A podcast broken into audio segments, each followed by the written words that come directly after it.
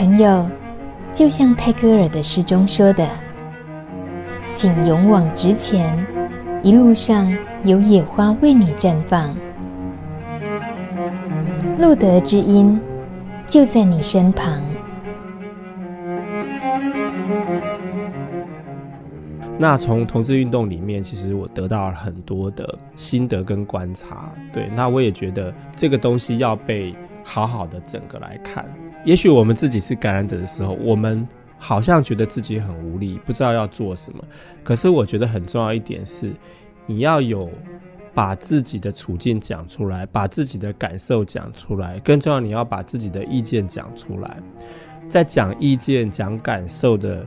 时候其实是需要训练的，对。那这种训练，你只有借着一次一次，也许从你个人的小的领域，脸书啊、部落格啊，或跟朋友的聚会里面去说，那个所有的练习里面，你会不断的整理，不断的学会怎么样讲很精准的话，然后接着你就是要跟更多和你有相同经验、共同经验的人，去变成一个讨论。两个人加在一起，他的力量绝对不是只有二，对，它就会变成更大。我觉得在感染者的社群里面，我们需要更鼓舞大家来做这件事情，因为这些可能想要歧视我们的人，这些可能呃决定很多我们存在生存的，比如说不会负担药价的事情的人，他们其实都把门槛设得很高，可是事实上不应该是这样子，不管是对法律。不管是对艾滋药价相关的政策，其实我们都要先学会去表达意见，这样子感染者的声音才会出来。对，我觉得这种练习或形成集体的力量，其实感染者声音才会被听见嘛。这个提议好具体哦，我直接想到的就是帕斯提联盟，他就是呃做着你刚刚刚刚提的这一件事情，练习。这两个字用在这里，我觉得应该是大家会很受用的。那真的是自己慢慢的，可能是从一个房间自己关在房间里慢慢练，到后来对着朋友，甚至于有一天也想对着家人，那或许嘛，不一定。呃，在这里面有一个我相信的一个基本的理念，就所谓的色运，就是他不会去计较后果的。所谓色运的精神，就是因为色运就是没资源的人才会做色运嘛，在正常管道没办法解决的问题，才会透过色运的方式解决嘛。所以社运的理念在处理事情的时候，不会因为说啊，我办了这个记者会啊，我写了这篇文章，我讲了这句意见，有没有办法立刻改变所有事情？他不会因为他的成效是怎么样，就决定我做或不做。而是因为觉得这件事该做，所以我去做。那我觉得这是一个我所相信的社运的很基本的一个想法。它不像，它本来就不是在一个正常体制方式在做事，所以就是因为正常体制的管道已经没办法解决我们面临的巨大的问题，所以我们才要用这个方式。所以我们不要用衡量说这个事情有效没效，然后要才才决定要不要做。我觉得就是做就是最重要。我觉得这是给人家很有希望的 几句话。那应该更多朋友学习练习着像克菲的话，那这件事情应该会越来越有希望。只是要练习像克菲这样子的状态。有你这样子的态度，我觉得是需要，呃，一些更突破的一些想法，包括你刚刚讲的，把事情当成是切身的问题，自己也有可能碰到，用这样子去想、去面对，然后去吸收新知，这其实会进步得很快。但我想到的是，其实以你所做这些年来走过来，还有你到现在时时刻刻在为这些族群呃努力来看，你也。应该不只是因为你把它当成，如果是自己，你会怎么做？我感受到的力量比这样强大太多了。你要不要老实招来？还有什么原因造成了现在的你？呃，我也必须要讲，我并不是一个本来就很强大的人。我所谓的强大，就是我不是原现在你们看到的这个样子。我本来也是很害羞、很怕社交场合，或者是说很不敢在公开别人面前演讲的人。然后。我觉得这件事情都是要练习的，就是我不是生下来我就是，呃，选了一个职业叫做社会运动，就是在我开始参与同志咨询热线成立，然后做同志运动的同时，其实我也有的工作。我可能常常就是利用一点点的时间，晚上下班的时间，或者是假日的时间，然后去关心或去做这些事。所以，呃，这些外在环境的限制，其实如果你的动力够的话，其实你会让自己有越来越多的机会去去练习这些事情。这个东西就是你给自己一点点机会，一点点压力，不要怕说你做得不好，因为有开始是最重要的。然后。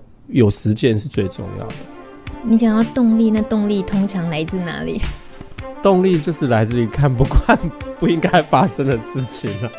哎、那就是个性问题啦，不是？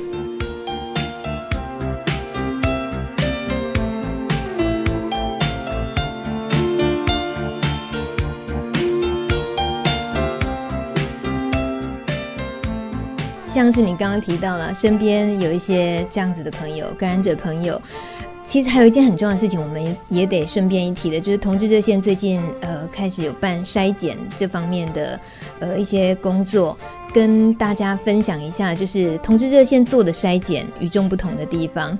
其实哦，就是在这几年，就是很多同志场所都被铺天盖地的筛检充斥，那嗯。对筛检，其实我们一直都很有意见，就是，呃，我们觉得那个东西应该是重点是在教育，对，所以因为他是在教育，所以他把咨询的工作做好是非常重要的。那你的咨询员要经过什么样的训练，可以把筛检前的咨询或筛检后的咨询做好？其实这个真的不是一天两天的练习可以可以做到的。我觉得官方可能要求一些公部门有太大的这个业绩压力，所以让他们会忽略掉，或者是没有把这个工作做好。我们听到很多朋友去一些公部门设立的筛检单位做，可能他完全都不做筛检咨询，或者是做得很草率，或者是可能这些人他自己也是工作量很大，没有得到一个比较大的后后后盾的资源。所以，当我们在同时做这件工作的时候，呃，我们花了好多的力气在做培训，我们花了好多呃不同的制度在让大家去得到支持。我们机构一个礼拜只开两天的咨询预约，那一个晚上只能预约三个人啊。所有人听到说为什么几个几几啊，我们刚才当这三哎，就觉得很奇怪。我都开玩笑说，因为我们是纯手工打造的，是吧？哇，你好幽默你。可是为什么？因为当这个人他愿意跟你谈，你开放让他有机会把他该讲的、疑惑的，或者是说你觉得可以跟他聊的东西，好好的聊，其实比你花这个世纪然后验出他是或不是。我们做防治的朋友有一个开玩笑的话说，呃，很多人感染其实就是在上一次筛检出来是阴性之后。这个话怎么讲？如果你没有跟他谈，他只是这一次没筛出来，他还是不知道他原来这些行为有什么对或不对。他一直都觉得我做的都是安全的啊，他一直觉得我做的这样，我不知道有什么不对。所以到底什么是真的做房子？你你现在让他知道他是阴性阳性，这不叫做房子啊！你就是这样慢工出细活、忧国忧民的，一个晚上只接三个科这样子，哎呦。不过还是真的只能三个哦。对，这是我们机构的那个自我的要求跟训练。那我每次做完这个咨询员，可能他十点写完资料，他其实还要做当天的讨论。我们会有人讨论，然后每个月这些咨询员，我们大概会有有二十几个、二三十个咨询员吧。我们每个月会有约一个时间讨论。所以你看，就是为了一个礼拜两天，我们要干那么多背后的事情。一年大概办两次到三次的培训吧。我们的培训就不止上课，就大家会一直做三角交叉演练。一个扮演咨询员，一个扮演受塞的人，通常都是资深的咨询员，他演那个难搞的个案，或者是 呃非常有情绪的个案，或者是不知所措的个案。然后旁边另外一个学员，他要当观察员，他要去讲说。在这个演练当中，咨询人做了什么，没做了什么，然后再过下一轮，他们两个再交换，然后就是他当咨询，他当这个观察员，然后我们都会，我们最乐的就是每次都会出各种奇奇怪怪的问题情境，让他们去演练。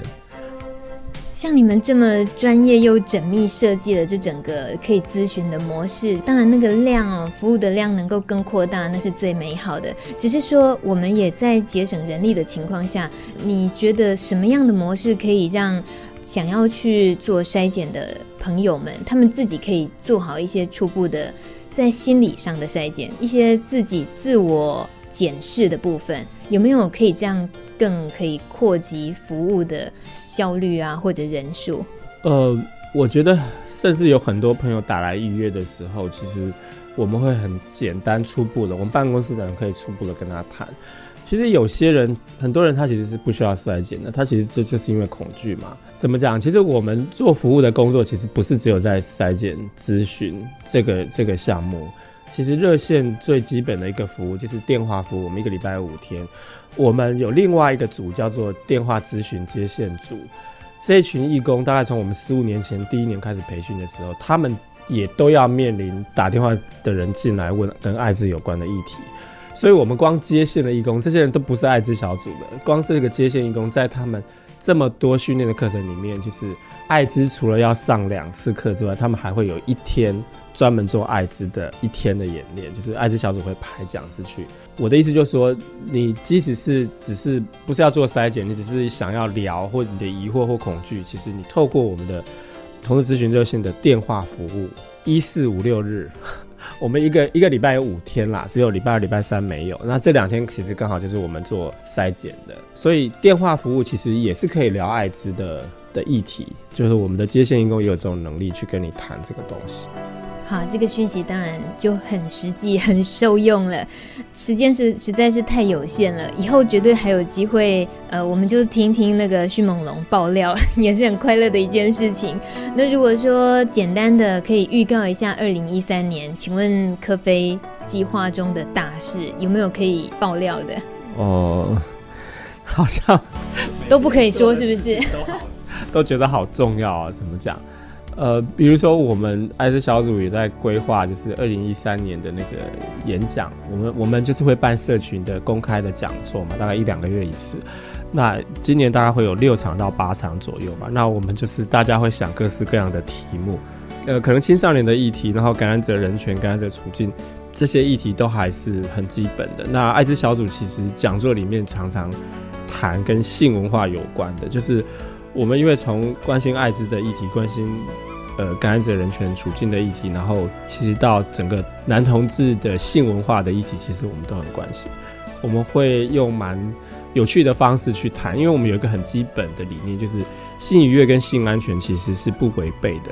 所以在这个理念之下，我们一直在不管是我们那个爽歪歪网站。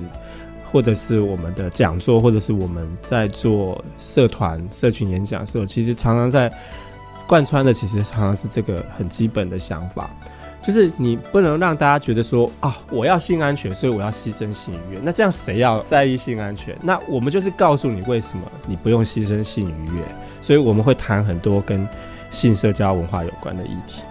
看来你的工作，嗯，这不是我一个人，这是很多人在做，对，只是只是我把它讲出来而已。而且你讲的好轻松愉快哦，但是都是大事哦，不轻松，对不对？事情还蛮多的。我懂啦，可是大人嘛，讲话都是得把事情讲得很轻松愉快，可是做起来累的也都是自己，对不对？不过就是该做嘛。我觉得，呃，我们机构有一个特色，就是工作人员很少，但是我们的义工的能量很大。就艾滋小组只有一个热线的专职人员，其他三十几个都是职工。那最后一个题目好了，听说你也是会听路德之音吗？要考吗！我哪敢啊！我只是想说，我们不可以请克菲呀，大概跟路德之音的朋友们。最后就用你想象的，因为你毕竟也听了一些这个节目，那会听这个节目的朋友们，大概当然除了我们很熟悉的这些圈内的朋友，其实有时候我相信有些呃关心他们朋友的圈外的父母亲或者是很要好的朋友们，也会想了解这个群体这个话题。所以如果说以这样子去想象一下露德知音的这些听众们。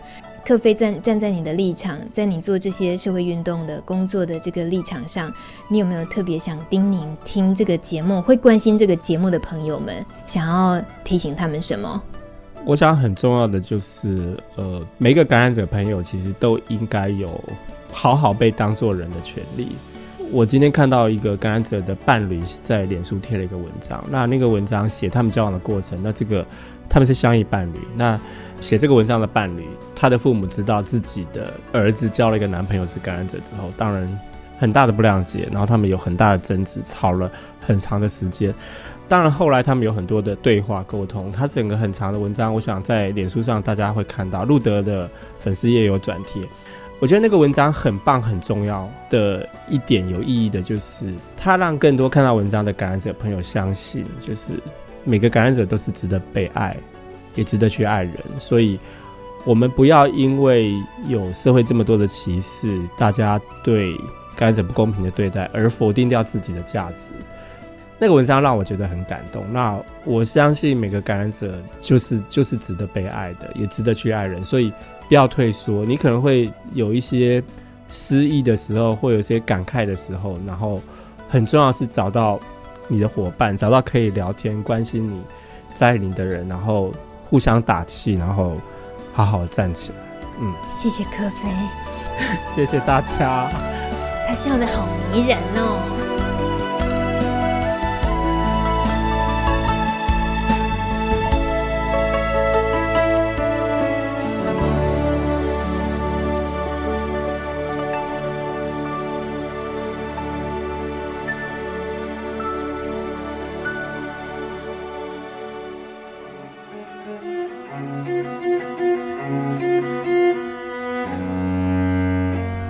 本节目由路德协会制作播出。